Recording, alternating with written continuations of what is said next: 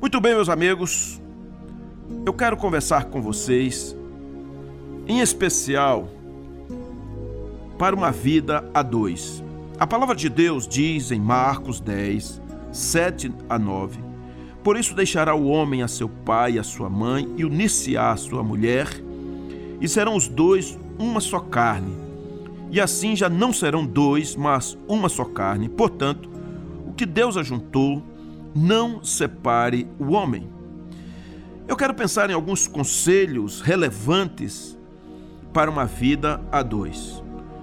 Casamento é algo divino. Casamento entre um homem e uma mulher nasceu no coração do Senhor. Foi ele que criou o casamento. Foi ele que juntou. Ele disse que não era bom que o homem estivesse andando sozinho por aí, precisava de alguém, de uma companheira, que se tornasse amiga, cúmplice, que se tornasse uma só carne. E assim, ele fez isso.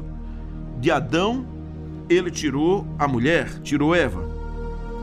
Mas o que nós poderemos pensar nesse tempo de casamento, onde tanta coisa se se esvai e tantas pessoas casadas estão infelizes e sofrendo, o que eu poderia falar para vocês, sendo usado pelo Senhor para que as coisas sejam mudadas?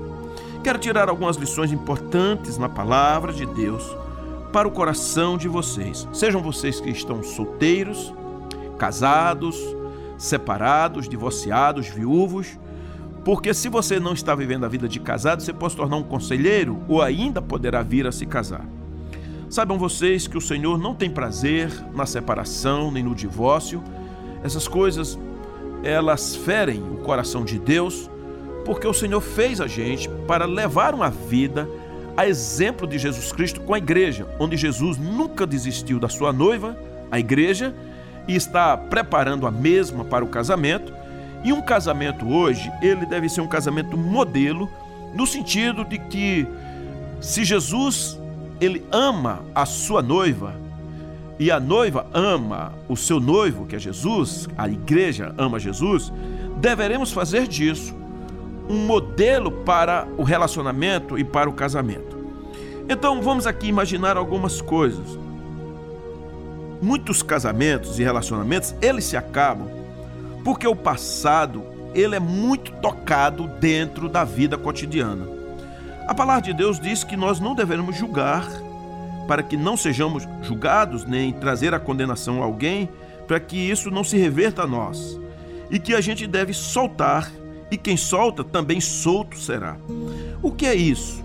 O que representa? É que a gente precisa é, levar uma vida com a outra pessoa sem ser um juiz sem ficar esquadrinhando quantas pessoas estão casadas e o tempo todo fica remoendo o passado, fica trazendo os erros. Ah, isso parece com a sua mãe, parece com seu pai, isso parece com seu irmão, você é igualzinho a Cicrano, você está repetindo os erros da, é, do meu ex-marido, da minha ex-esposa, você parece. Essas comparações são destrutivas, elas não são boas. E quando você casou, você pegou ali uma pessoa que trouxe a carga passada, a carga cultural, genética, vivencial, tudo. Aquilo que tinha de bom e de ruim veio para dentro da sua casa. Então não é somente aquele tempo de amor, de beijos, de abraços. Essas coisas vieram e aí exige de você é, saber lidar e ser treinado e amadurecer para com isso. Se faz necessário. Está aí uma lição para você aprender. Não seja menino em relação a ficar passando no rosto as coisas do passado. Ah, peguei você pobre, peguei você rica, é, era assim, e você não era ninguém, agora é alguém, e humilhação. Tenha cuidado.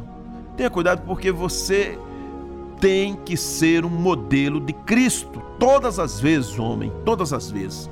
Se você quer saber se é um bom marido, Olhe como Cristo se comportou com a igreja e se comporta. E você, mulher, quer saber se é uma, uma esposa decente? Olhe como a igreja ela é chamada a se comportar para com o noivo que é Jesus. Ok?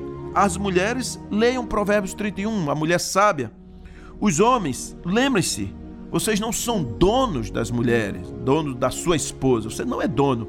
Você é companheiro, é carne com ela. Você é líder na vida dela, mas não é dono. Cuidado para não viver uma vida de escravidão, de humilhação, falando bobagens e abobrinhas, é, humilhando. Cuidado com isso.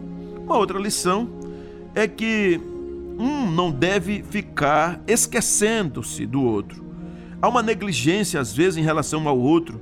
Né? E a Bíblia diz em Marcos 8,36 que aproveitaria o homem ganhar todo mundo e perder a sua alma. Então, cuidado com isso. Seja uma pessoa zelosa pela outra pessoa. Seja zelosa.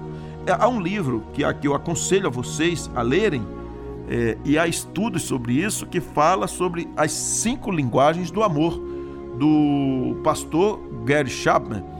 Uh, leiam esse livro, é um, é livro fino, mas são lições importantes para você lembrar de cuidar da outra pessoa. A outra pessoa tem dores, fraquezas, tem ah, os momentos de alegria, tem desejos. Então, por favor, a pessoa mais importante na sua vida é o cônjuge, tá? E você poderá de repente, pastor, mas acontece que eu tenho filhos de um outro relacionamento. E como é que fica isso? Você tem que se virar nos 30 e cuidar de todo mundo. Não é verdade? Porque você plantou, você plantou filhos e plantou um casamento. Se você está vivendo um segundo casamento, eu quero aqui dizer uma palavra. Não acabe. Porque tem gente que é o seguinte: se não der certo, está no terceiro, está no quarto, está no quinto. Eu não sei como está a sua vida. Mas por favor, baixa essa fogueira aí e agora conserta a tua vida, conserta a tua relação e vai aos pés do Senhor, pede perdão por ter levado uma vida de todo jeito, andou de acordo com seus sentimentos, seus sentimentos são enganosos. É, casamento não é para viver os sentimentos, casamento é para viver o amor, mas não é o amor qualquer, é o amor altruísta, o amor da doação, o amor que busca fazer o outro feliz e não fazer você feliz. Ah, eu não estou feliz, eu não estou amando mais. Isso é engano porque o coração é enganoso, é demasiadamente enganoso e ele é corrupto. Então baixe aí essa, é, sabe, essa palavra, essa coisa e muda a história. A palavra de Deus também nos ensina que a gente deve ter uma vida de perdão. As pessoas passam o dia se mordendo, falando palavreados, soltando piadinhas, maltratando, estupidez, grosseria, e de noite às vezes nem se falam deitam na mesma cama, ponta cabeça, ou cada um virado para um lado, não tem uma relação de perdão, de conversa. E a Bíblia diz em Efésios 4:26: Irai-vos e não pequeis, não se ponha o sol sobre a vossa ira. Pessoas que vão dormir é, com iras, com raivas, com ressentimentos, traídas, elas amanhecerão muito piores. Elas estarão enfermas no alvorecer. Então, o que é que a Bíblia exorta? Que resolva essa causa antes de dormir, antes de apagar, antes de deitar. Converse com seu cônjuge. Não é aquela questão, ah, perdoe qualquer coisa. Não, dê nome ao bicho, dê nome ao pecado. E comece a amadurecer, homem, marido, noivo. Muitos noivos estão aí com 20, 25, 30 anos e vivem como adolescente conversinha besta, abobalhada, uh, faltam criar maturidade, ser homens. Tem homens de 40 anos que ainda se comporta como jovenzinho, sabe? A mãe está ali sofrendo, a esposa, e quer um conselho do filho, e ele diz assim: resolva aí. O filho vem, pai, eu, eu quero, eu tô com um problema lá na escola. Ele fala assim: fala com sua mãe. Quantos pais, quantos homens agem desse jeito? Quantas mulheres é, pega, tá bom, então saia da escola. Precisamos ser responsáveis. Maridos, esposas, casamento é para gente adulta, é para gente grande, não é para menino. E se você é cristão, mais ainda, não seja menino, conserte sua vida. Então, busque resolver os pecados, as iras, pedindo perdão, confessando e toma uma decisão do seu coração: eu vou ser melhor. Não seja orgulhoso e presunçoso, nem você, homem, nem você, mulher. Procure ser melhor. Faça alguma coisa boa para outra pessoa. Traga um elogio. Compre um pão na padaria. Faça alguma coisa diferente. Lave o banheiro. Limpe a casa. Corte as, a grama.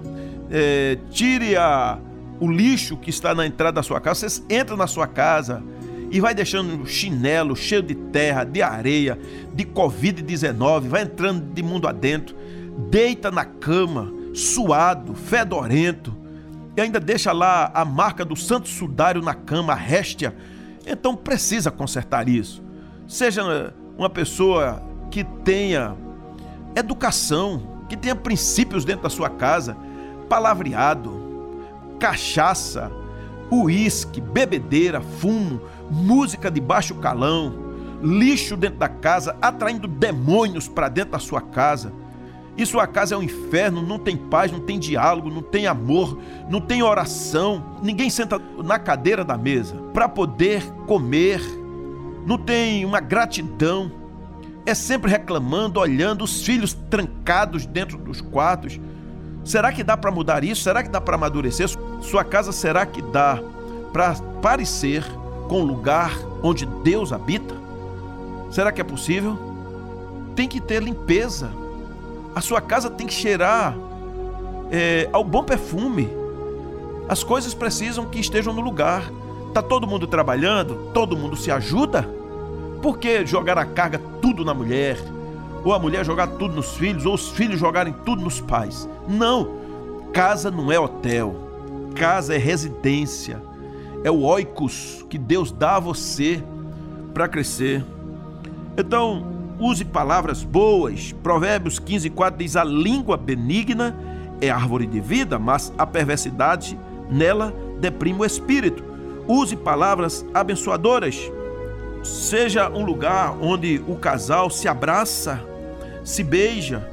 Não é uma questão de viver a sensualidade, a, o baixo calão, não é a coisa desprovida. Não, com respeito e com honra, mas é o lugar onde o amor exala, onde existe carinho, onde existe afeto, onde existe elogio, onde existe também momentos de correção. Sabe de uma coisa? Uma casa que tem paz é um lugar maravilhoso porque ali até anjos do Senhor se hospedam. Provérbios 15, 17 diz que melhor é a comida de hortaliça, onde há amor, do que o boi cevado, e com ele o ódio. Então, dá para mudar as coisas. Dá para ser um lugar, pode ser simples a sua casa.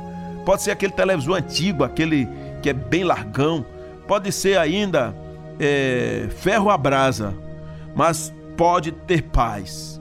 A paz não depende de casa bonita, não depende de carro na garagem, não depende de bom salário. A paz que excede todo o entendimento é aquela que você invoca da parte do Senhor dentro da sua casa. Os vizinhos podem ser difíceis, os vizinhos, é, parentes, amigos poderão trazer problemas, mas dentro da sua casa faça um decreto: aqui o Senhor reina. Ok? Dá para avançar? Tenha sempre o perdão e não o julgamento na vida de vocês. É, se alguém pisar na bola, pecar, conversem e tragam no coração a vontade de corrigir, de perdoar e de resgatar. Outra coisa que eu quero falar é que vocês não sejam religiosos. Tem gente dentro de casa, qualquer coisa fica, olhe, essa música que você está ouvindo, bem que está escrito, e tudo é trazendo, ou não quer falar, começa a cantar quer dar um recado para o outro, começa a cantar e tal, para mostrar que é mais espiritual, você não está ajudando nada, você só está irritando a outra pessoa. Então, o Senhor Jesus deu a vida por mim, mas deu também pela minha esposa, deu pelos meus filhos. O amor que Deus tem por mim, tem pelo, pela minha mulher e pelos meus filhos. Não, não me ama de uma forma diferenciada em relação aos outros.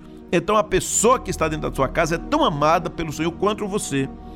Eu quero deixar um último recado aqui, que é o que está em 1 Coríntios 13, de 4 a 5. O amor é sofredor, é benigno, o amor não é invejoso, o amor não trata com leviandade, não se exorbebece, não se porta com indecência, não busca os seus interesses, não se irrita e não suspeita mal.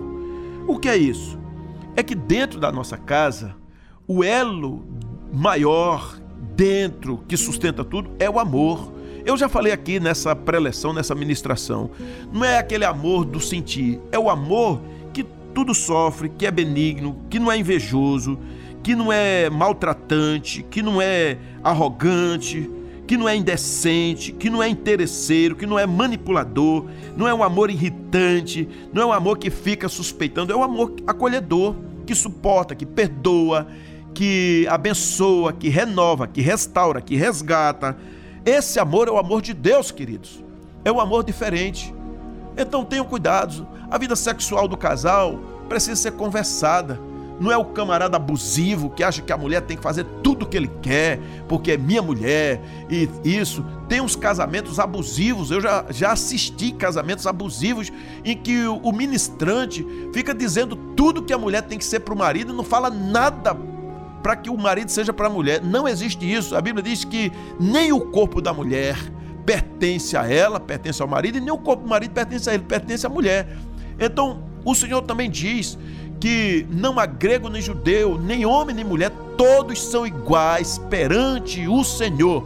A liderança ser dada ao homem não o torna dono da mulher e não o torna escravizante da mulher, é, trazendo palavras, você é minha mulher, tem que ser submissa. Não existe isso. Isso é ilusão e é engano e é abuso, porque a palavra de Deus diz que Jesus, ele amou a igreja então a Bíblia diz assim em Efésios 6: Marido, amai a vossa mulher. Mulher, sede submissa ao vosso marido. Veja que é uma condicional. A mulher se submete ao amor do marido e não à tirania do marido. E vice-versa. Então a mulher não deve ser desonesta e o homem também não deve ser um tirano. Nós somos chamados para sermos corrigidos na palavra de Deus saber que a mulher ela é assim, é a parte mais frágil, mas isso não a torna inferior. Cuidado aí, marido. Cuidado do seu jeito. Cuidado com seus olhos, com suas mãos, com suas palavras, onde você anda, o que você manipula no seu celular, o seu dinheiro. E cuidado, mulher, para você também não ser manipuladora, arrogante, dominadora ou disfarçada. Precisa viver uma vida de cura no relacionamento para que seus filhos se tornem cidadãos dos céus. Seus filhos não são de vocês. A Bíblia diz que são herança do Senhor.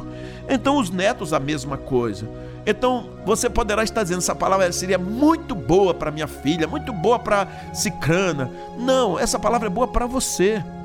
Para você. Porque se você aprender essa palavra, você vai ser uma sacerdotisa do Senhor, vai ser um sacerdote do Senhor, instruindo outras pessoas, outros casais, trabalhando para a glória de Deus.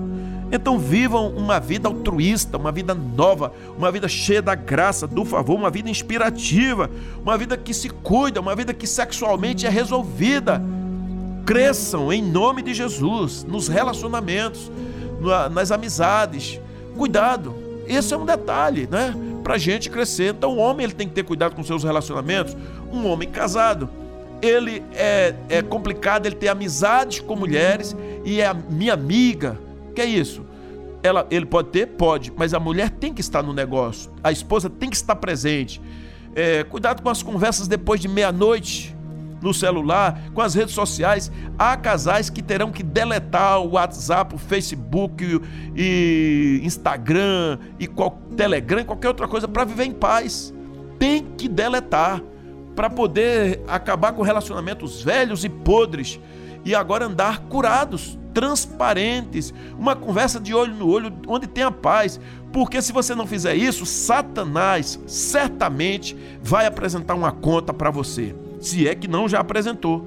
E se alguém está aí passando por isso, ainda jeito. Ah, pastor, não tenho, não perdoo mais. Olha, perdoar não é um sentimento, é uma necessidade e uma obrigação. Não sei como vai ser esse convívio, mas ainda dá para restaurar se você procurar, porque muitos casais não procuram ajuda, deixa a corda arrebentar e ah, ele é muito difícil, ela não presta e tal Não vai adiantar, porque casamento, mais do que ser feliz, é para tratar caráter. Então, amor é um compromisso, não é um sentimento. Vamos avante. Queridos, que o Senhor derrame graça e favor. Mais uma vez, leia 1 Coríntios 13, de 4 a 5. O amor é sofredor, mas é também benigno, não é invejoso, não trata com leviandade, não é, é um, um amor leviano, não se porta com indecência, não busca os seus interesses, não se irrita e não suspeita mal. Escreva isso e cole aí na parede do seu quarto, talvez no tabelinho do seu carro. São pequenos conselhos bíblicos é, para preencher o seu coração, para mostrar que a vontade de Deus ela deve ser colocada na sua vida e você viver uma vida fiel, seguindo os princípios bíblicos para um casamento, para uma família onde o Espírito Santo habita. Se você não quer o Espírito Santo, ande do seu jeito. Se você quer o Espírito Santo, ande do jeito que o Senhor ordena. Ok? Deus seja louvado na sua trajetória e na sua vida, hoje e sempre. Amém.